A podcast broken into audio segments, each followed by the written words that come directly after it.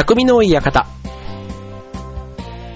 はい、川崎匠です。調和表 .com の協力でオンエアしております。はい、ということでね、夏真っ盛り、ね、夏休みもいよいよね、まあ、突入というか、梅雨も明けて、ね、もう海に行く人、ね、山に行く人かわかりませんが、ね、旅行なんかもね、お盆前に先に取っている方、結構多いんじゃないかなと思いますね。まあ、それにしてもね、まあ、暑い。ね、ほんとね、これね、まあ、雨が降ってるね、梅雨時期は梅雨時期で気温が上がれば大変ですけど、まあ、梅雨が明けてもね、湿度がそんなにね、下がるわけではないから、まあ、その中でね、この35度とか、ね、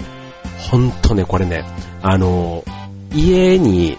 ね、休みとかで一人でいたりすると、なんか、ね、エアコンとかをね、やっぱりつけてても、こう、ね、一人で使い続けてるのもったいないなぁなんて思ったりするんですけど、それでもね、やっぱりね、ほんと家でね、つけないとなんか家の中で熱中症になりそうな、まあそんな感じですし、ほんとね、何も用事がなくて、ね、休んだ時にゃ、ね、なんか会社の方が逆にね、空調がしっかりしてるから、ね、なんか快適だったりする。だから一日の疲れをね、なんか振り返ってみると、家で逆にずっといることが、すごい過ごしづらいというね、まあ、本当に空調をね、しっかりかけ続けてればいいのかもしれないですけど、うん、だからね、本当ね、休みの日なんかもちょっと出かけてる方が、逆に車で移動してたりする方が、なんか体力の消耗が少ないのかな、なんていうふうに思う、そんなね、季節ですね。はい。まあこれね、本当になんか、例年通りの暑さなのかと言われると、なんか今年はピカイチというか特に暑いんじゃないかなと思ったりもしますし、はい。なんか暑さに対してのね、その免疫というか、ね、抵抗感みたいな、抵抗力みたいなのも、なんか徐々に、ね、年とともにって言ったらまたま、年齢の話になって、なんか、あの、自分で言いながらちょっと自分で気持ちが萎えてしまうところがあるんですけども、うん、なんかこうね、今まで適用できてたものに、うん、暑さみたいなものも、こう、ね、今までだったら例えば夏に海水浴とかね、海に行ってこう日差しをさんさんと浴びてた、そんな生活をもうここ数年当然してないわけですけども、まあそういうなんか生活習慣というか、なんかリズムが変わってきたみたいなところも、もしかしたら、こうね、体質にもね、影響してるんじゃないのかななんていうふうに思ったりするわけですけども、はい。まあでもね、あの、年相応にというか、ね、その時、その時にあった、ね、なんかそういう夏の乗り切り方なんていうのもきっとあってですね、はい。なんか例えばああいう栄養素のね、栄養の取り方みたいなところも、当然10代、20代とね、やっぱり30代、40代、ね、それぞれの年代に応じて、ね、いろいろ、こう、ね、栄養の取り方もあれば、例えば、なんだろう、こう、肌のメンテナンスとか、体のメンテナンスとかね、アルコールも飲んだらね、えー抜けなくなったとか、ね、肉をね、最近食べなくなったとか、ね、いろいろそういう脂っこいものは次に残るとか、ね、筋肉痛は2日目じゃなくて3日目に来るようになったとか、ね、いろいろこうね、あるわけですけども、ね、今回はね、このね、まあ、夏、ね、いよいよこれから真っ盛り、ね、8月に突入するにあたって、夏バテのね、うまい、うまい、こう、過ごし方、ね、えー暑さをうまく乗り切ってもらいたいということで、えー夏バテ対策ということで今日お送りしたいと思います。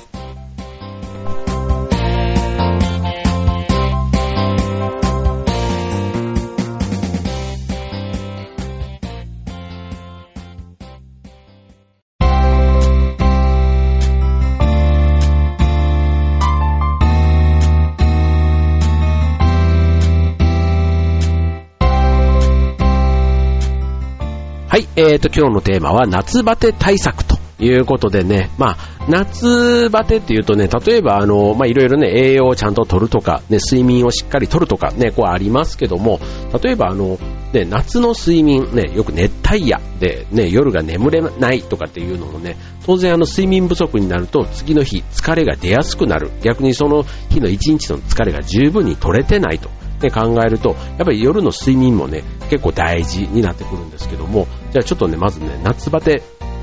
対策と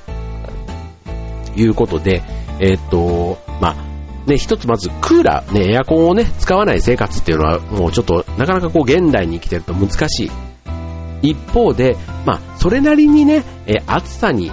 こう耐えられる体、ね、夏バテしにくい体を作ることもできるんですね。はい。まあ夏をね、えー元気に乗り切るために、まあちょっとね、えっ、と、エアコンとかね、なるべくそういうのに頼って、こう、体に負担を与えないというのももちろん大事なんですけども、なんかそういう、あの、暑さもある程度、うまく、こうね、そこを乗り切っていく、こう、技というかね、今日はそんなところを、えー、巧みな感じでお送りできたらと思っています。はい、ということで、まずね、ちょっと熱帯夜の話なんですけども、うん、熱帯夜、まあ、あの、寝るときね、やっぱりあの、寝苦しい、汗だらだとなかなか寝つけないじゃないですか。で、あの、寝るときってやっぱりね、体温がちょっと下がるんですね。下がるときに眠気がふーっと入ってくるっていう感覚。うん、だから、こう、体温が上がり続けてると逆に目が覚める。うん、っていうことで、あの、寝るときはちょっと体温が下がっていくようにこう涼しい環境、逆に目が覚めるときはちょっと汗ばむぐらいって言ったら変ですけど、うん、体があったかくなってても、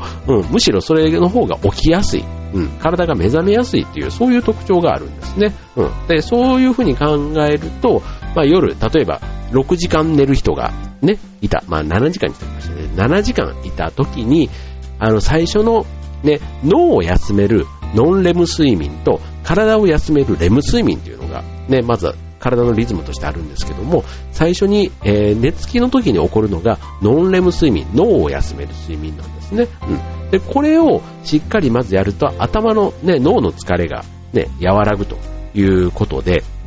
最初の寝つきの3時間をまずエアコンをつける。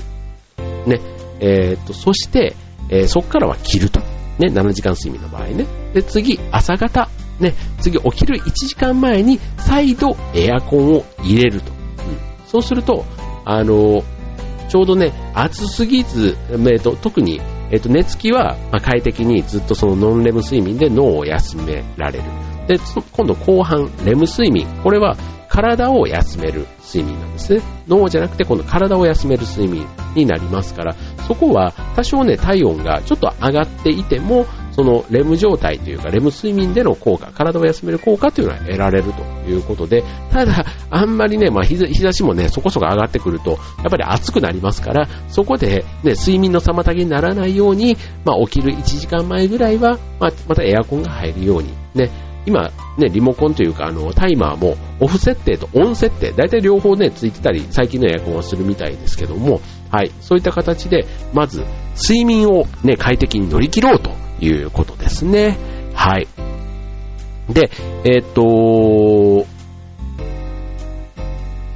まあ、熱中症、ね、熱中症って、あの、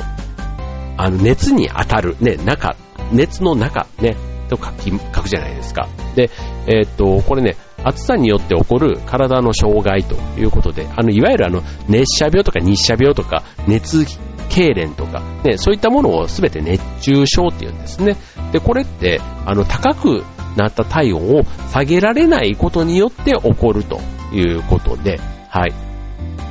そういうのってまず知ってました？なんか日差しにさんさんと当たって、ね、なんか、あの、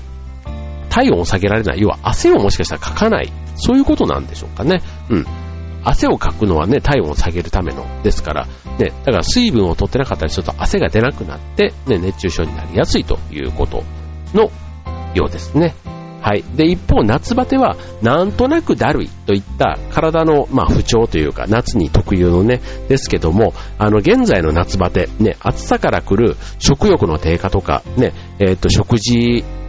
の、まあ、偏りというか睡眠不足みたいなね、そういった原因に加えて、冷房の効いた室内と炎天下を行き来することで、こう体が温度差に馴染めなくて、ね、えー、室内と屋外の、ね、その差に馴染めなくて、体が混乱して自律神経が、まあ、ちょっとおかしくなるというか支障をきたすというね、そういったところも、まあちょっと夏バテの原因になっているということのようですね。はい、ということで、じゃあちょっとね、いろいろあの、熱帯夜の過ごし方から、ちょっと昼間のね、熱中症の話今お送りしましたが、じゃあ具体的に、えー、体温調節がちょっと夏バテには結構ポイントになってくるんじゃないかというふうに思われている方のために、ね、後半はちょっとそのあたりもうちょっと掘り下げてみたいと思います。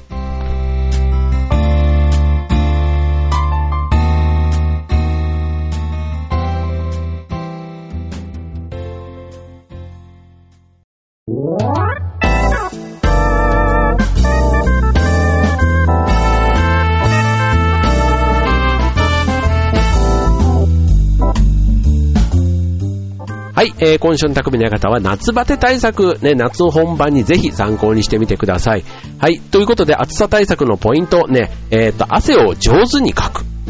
なんか分かってるよね、わかんないっていうか、ね、汗はなるべくならね、昼間かきたくないなって僕なんかすごい汗かきだから、うん、あの、汗をかくのもね、まあ、かいたらかいたなりに汗臭くならないようになんて言ってね、いろいろこうデオロ、デオドラント、制汗剤というか、汗を抑えつつ汗の匂いをね、こう、いろいろ閉じ込めて、ね、まあ女性だけじゃないですね、もうね、男性もね、そういうの気にした方がいいと言いながら、匂いとかね、意外と自分じゃ気づかない。ね、まあ、仕事の時のね、まあ、汗でも、こうね、さらっとした汗と、こう、ベタっとした汗っていうのかな、なんか汗でも2種類ぐらいあるような気はするんですけども、はい、まあなんかね、その、綺麗な汗っていうのをね、限ってる分には、なんかこう、ね、匂いも多分少ないんだろうなぁなんて思ったりもするわけですけども、はい、まあね、汗をかく、ね、まあサウナとか、あとは運動してっていうのもね、ありますけども、まあ特に運動はね、夏の暑い真っ盛りに外で運動ってわけにもいかないし、で、それこそ熱中症もね、心配になるということですから、うん。まあちょっとね、少し汗をかくという意味では、うんと、まあ、例えば1日ね、15分から30分ぐらい、週3、4回、1ヶ月ぐらい続けるということとか、あと食事の面でね、えー、っと、タンパク質、糖質を含んだ食品を取るということで、そうすると体のね、血液の量が増えて暑さに強い体になるというふうに言われています。はい。なんかあの、まあ、さっきの運動って言ってもね、そんなにね、あの、まあ、いきなりね、こう、がっつり運動するというよりは、普段の運動の中でね、取り入れる大股で歩くとか、ね、あとは、ね、えっ、と、回数をちょっと増やすとかね、うん。ね、あと、あの大股をね、ずっと歩くのが難しいって言うんだったら、1、2、3歩目だけ、ね、えー、あの、昔のなんだっけ、世界のなんとかみたいなね、こう、1、2、3、4、7みたいな、こうね、7だけを、みたいな、まあそういうね、まあちょっとあの、3に限らず7っていうね、そういうところでやってみるとか、うん、そこはま工夫の仕方だと思いますけども、まあ大股っていうのがまず一つね、カロリー消費にはちょっと効果があるということですね。はい。で、あとはまあ、タンパク質、運動後にタンパク質を取るということで、うんと、まあいろいろね、食べ物でもそういう成分表示の中でね、えー、タンパク質、糖質、ね、意識的にとってみるということで、えっ、と、まあ牛乳とかヨーグルトとか、ね、普段何気に食べてるものでね、ちょっと意識してみると良いということですね。はい。で、続いて、えー、もう一つ、えー、もう一つ二つぐらい行きましょうか。え、着るものでの体温調節。え、羽織るもの。ね、さっきのあの、室内外のね、出たり入ったりってね、やっぱりあの仕事してる方なんか特に営業マンとか、あとまあ事務職の人でもね、えっ、ー、とまあビルの中でね、一つのビルで完結する人だったらなかなか外に出る機会がなかったりすると思いますけども、やっぱりこう、ちょっとね、外の、えっ、ー、と、工場とか、ああいうね、ちょっと事務所っぽいっていうか、事務所と現場がちょっと離れたりして、行ったり来たりする機会が多い方だったりすると、やっぱりね、その、体がその温度差にえー、ついていけない。そこで、えっ、ー、と、体がね、ちょっと異変をきたすと。まあ、5度以上温度差があると、えっ、ー、と、体の温度調節がうまく働かないというふうに覚えていただいていいかもしれないですね。エアコンが28度、ね、外は35度、ね、もう5度以上です。ね、7度ぐらい差があったりすると、なかなか体がね、その温度調節ついていけない。ね、外が暑くてね、入った瞬間ヒヤッとして涼しいってね、えー、なる、そんなオフィス意外とあるんじゃないかなと思いますよね。で、特に女性だと、そのね、部屋にずっと居続ける人だと、逆に夏は寒くて辛いなんつってね、あの、膝掛けとかね、そういったものを持ってる人も逆にいたりしますけども、うん、まあ、空調はね、28度を前提になんていうところもあると思いますし、はい。まあ、あとは、あの、なかなかね、こう、冷房、ね、公共機関も結構ね、公共のそういうところも意外と空調効いたりしますから、まあ、自分のね、意思でなかなか変えられないところなんかは、まあ、こう、羽織るものをね、1枚持ったりとか、ちょっと長袖のものをね、持っておくというのも、まあ、意外と夏バテ対策としては重要ということですね。はい。まあ、あの、直射日光ね、もう浴びないっていうのもこう熱中症対策では結構大事だったりしますけども、あの、室内では、まあ、T シャツ、ポロシャツなど、まあ、こうね、肌を出した軽装がいいけども、外ではね、逆にこう、あの、半袖のままだと直射日光をね、当てることで、またその夏バテの原因になったりするということですから、まあ、風通しのいいね、ちょっとえー、長袖シャツをね、羽織ったりする。あとは、こう、帽子とか、ね、日傘とかもね、女性だったら使ったりできると思います。はい、そういったことで日光対策するのが大事ということですね。はい、あと最後、えっ、と、体感温度というのもね、もう一つポイントになります。あの、湿度もそうですし、あと、風ね、えっ、と、除湿と扇風機、除湿機と扇風機をね、うまく使ってというところです。はい。まあ、扇風機ね、あの、えっ、と、あの、風のね、強さで体感温度が1度2度ね、下がるなんていうふうにも言われていますから、まあ、エアコンとね、えっ、えー、と、扇風機ってね、結構あの、サーキュレーターみたいな、ああいったものをね、えっ、と、の代わりに扇風機を使うなんていうのもね、一番身近にできることだと思います。はい。で、あの、風もね、最初にこう直撃で当たってると気持ちよかったりしますけども、やっぱり当たり続けると、体の表面の熱が奪われて、体の疲れの原因になるということでね、やっぱりこう若いと直撃を結構好む傾向がありますけども、まあそれなりにね、こう調整機能っていうのはやっぱり若い時よりはね、えー、年を取るとともにその辺は自分が思ってる以上になかなか調整に時間がかかるということを心得ながらね、扇風機の風も間接的にというかね、例えば寝る時とかにね、こう直撃で当ててるとね、あの、皮膚呼吸ができなくなるって昔聞いて聞いたことがあるんですけども、うん、風もこう、自分に直で当たるよりは、自分の上を風がこう通っていくみたいな、要はそよ風のね、ような、そんなところをちょっと、あの、意識的に風の通り道として考えてみると良いのかもしれませんね。はい、ということで、えー、っと、いろいろちょっと夏バテ対策ということで、ね、いろいろ、あの、簡単にできるというか、普段ね、使っている空調とか、そういったところから今日はご紹介しました。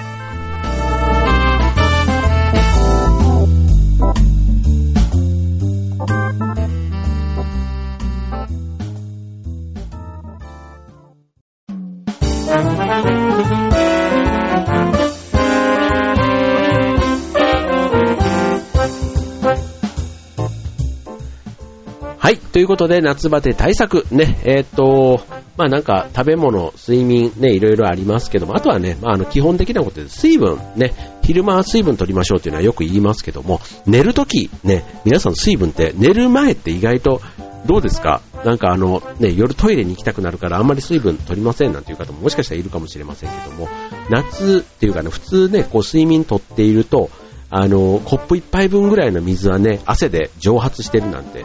言います。うん、特にね、えー、さっきみたいなエアコンをね、上手に使ったとしても、まあ、コップ1杯分は最低出てるって考えると、うん、ちょっとね、そのあたり、もしあの、うまく、こう、エアコンとか使いこなせてない方だったら、思った以上に体は暑い、暑さによって、